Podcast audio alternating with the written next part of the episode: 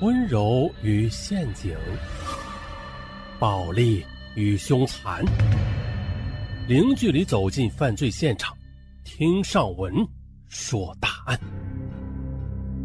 本节目由喜马拉雅独家播出。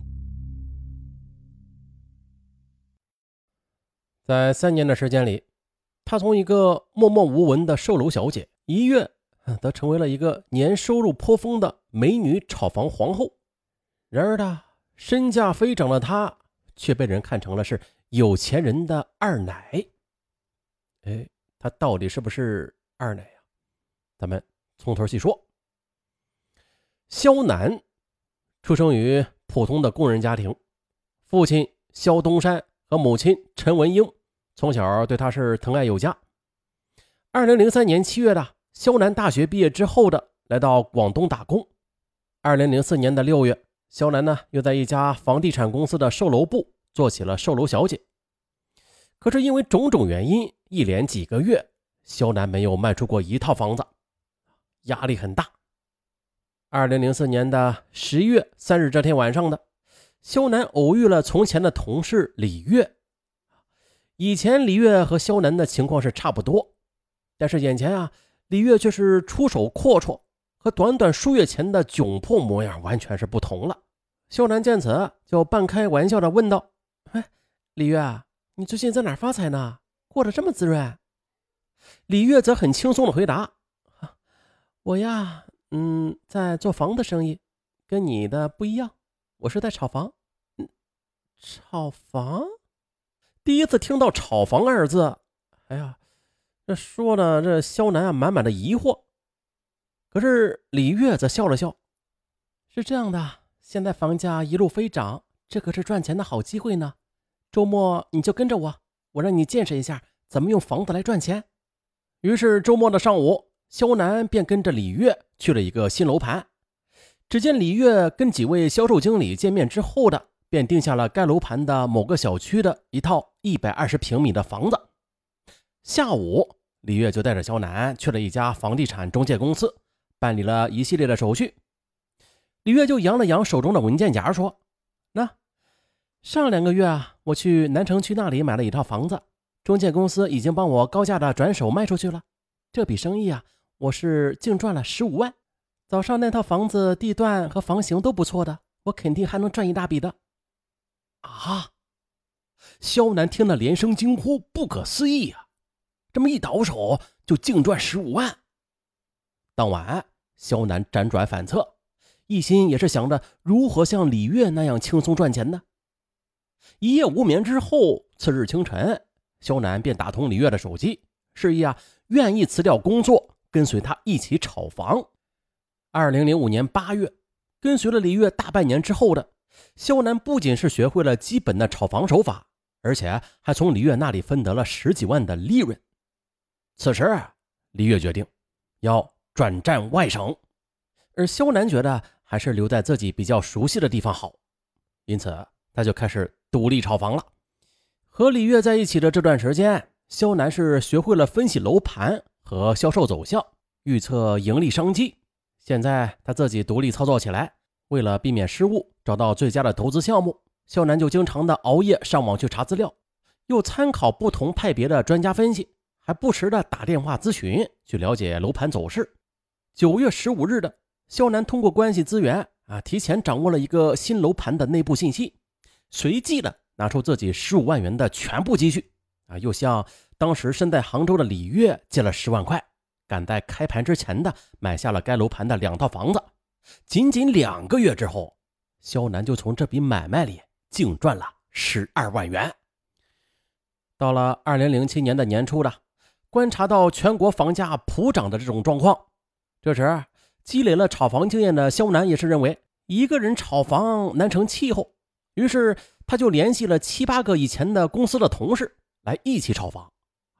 肖楠的信息渠道广，分析这个新开发楼盘销售走势的能力也强，于是呢，在二零零七年的年底，这楼市出现萎靡之前的。肖楠几次带领炒房团在广东进行投资，均获得了不错的收益。一时间的，她竟成了业内远近闻名的美女炒房皇后。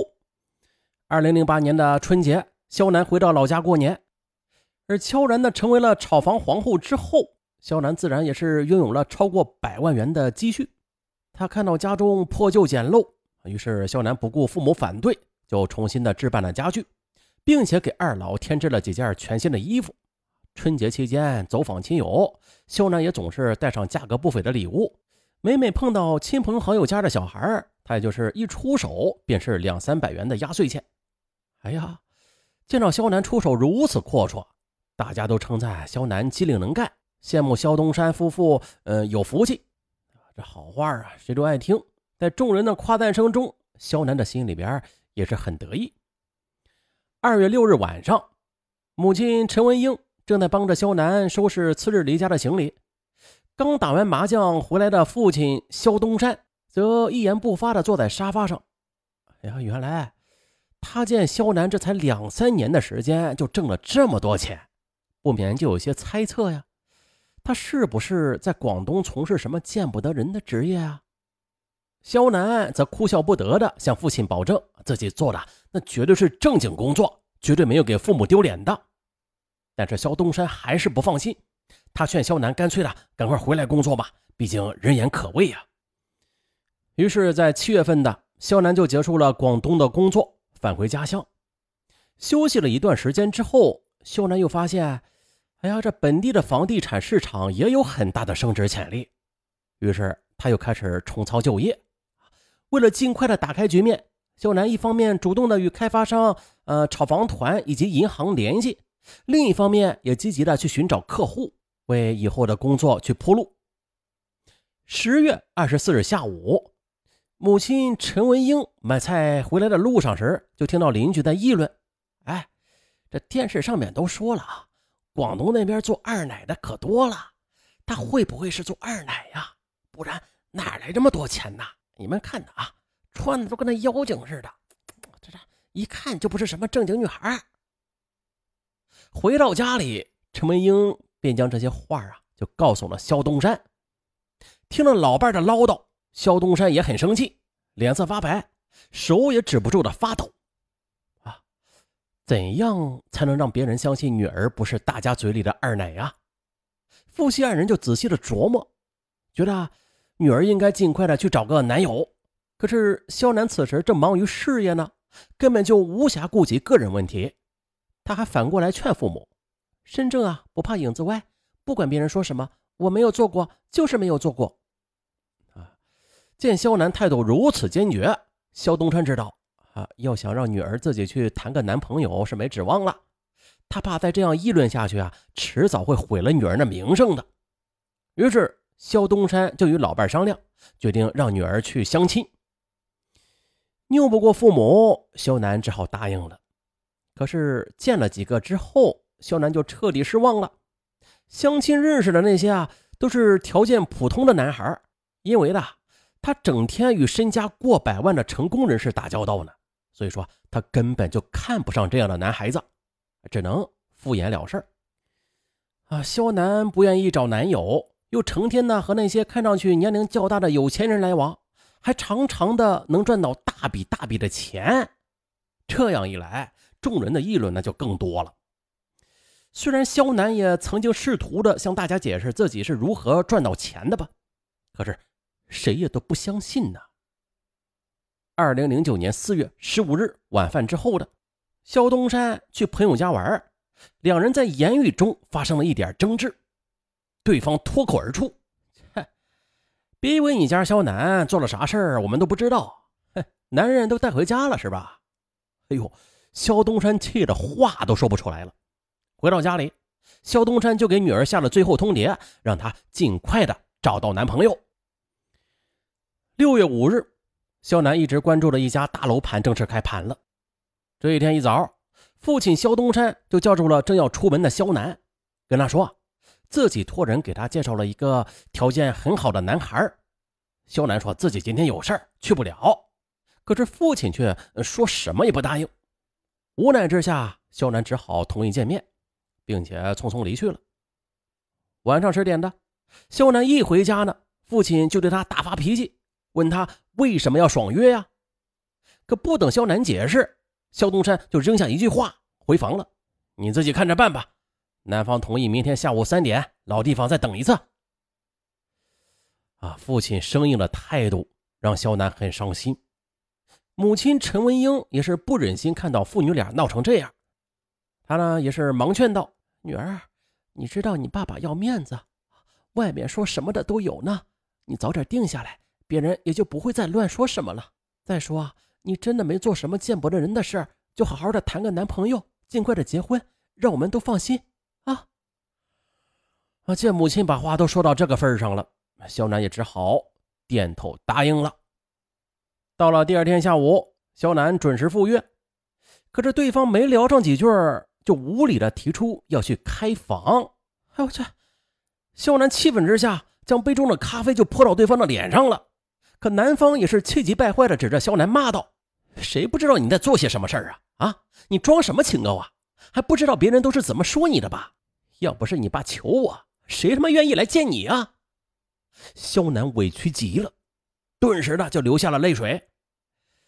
但是他也理解父母的苦心，看着父母两鬓的银丝，他回家之后也并没有对父母提及此事可是这次相亲却让肖楠深受刺激，最后他索性的是拒绝了所有的相亲。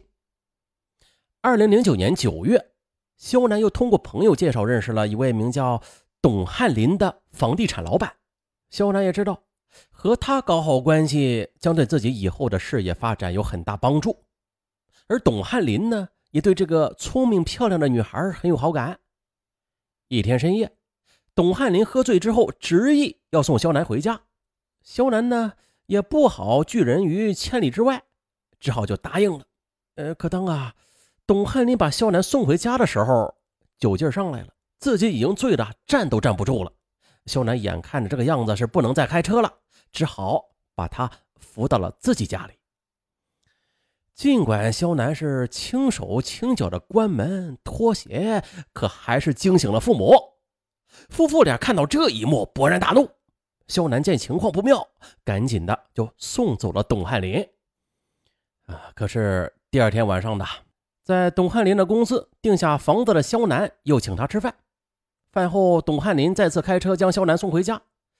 这两人虽然并没有发生过什么不正常的关系吧，但是董汉林确实的是对肖楠有非分之想。停了车之后，他就借机的在肖楠身上摸来摸去。肖楠聪明的就这样躲避着，可是这些都被一些好事之人给看到了眼里，于是更过分的谣言便在村里传开了。回家之后的肖楠的父亲脸色铁青。青筋隐隐凸起，浑身发抖，并且一巴掌拍到桌子上，吼道：“你这个混账东西，还敢骗我说你在做正经事整天早出晚归，打扮妖艳，还跟别人搂搂抱抱，我的老脸都被你给丢尽了！”面对亲人们的多次猜疑，肖楠也早就厌烦了。他吼道：“我根本就没有做什么见不得人的事啊！那些都是应酬，别人怎么说是他们的事你们不要管我了。”你。肖东山气得身体这么一软，忽然的就瘫倒在地。母亲陈文英急了，急忙就扶住老伴儿，呵斥肖楠不懂事。肖楠也慌了，急忙的上前扶住父亲的胳膊，却被父亲一把就推开了。我没有你这样丢人的女儿，你给我滚！肖楠无法接受父亲这样的指责，想到连最亲的亲人都这么不信任他、嫌弃他，还要他滚，肖楠绝望的看着父亲，满眼泪痕。声嘶力竭的喊道：“我是你们身上掉下来的肉啊！你们宁愿相信别人，也不相信自己的女儿吗？好，那我证明给你们看，你们看看我身上哪里不干净了。”肖楠边叫嚷着，边扯下了身上的衣服。夫妇俩一下子就惊呆了。母亲陈文英也是赶紧的脱下了自己的衣服，想上前给肖楠披上，却被肖楠一把就推开了。此时呢？已经退至阳台的肖楠歇斯底里的重复着：“我真的是清白的，清白的，我是清白的。”转身，肖楠就跳了下去。啊，幸运的是啊，这是二楼，并不是太高。于是肖楠被迅速的送往医院。因为抢救及时，已无生命危险。啊，万幸啊，实属万幸。但是在万幸的同时啊，尚文也是感到了一种悲哀。确实的，很悲哀啊。那啥悲哀啊？嫉妒。那不是有句话说的吗？说这世界上有两样东西不可直视啊，一是太阳，二是月，不是二是人心。对，人心。还有一句话说，人性最大的恶，那是见不得别人比自己好。说到这里，大家是不是很有感触啊？现实中这样的人太多了，几乎是每个人的周围都有，并且这些人是形形色色的啊，什么同事啊。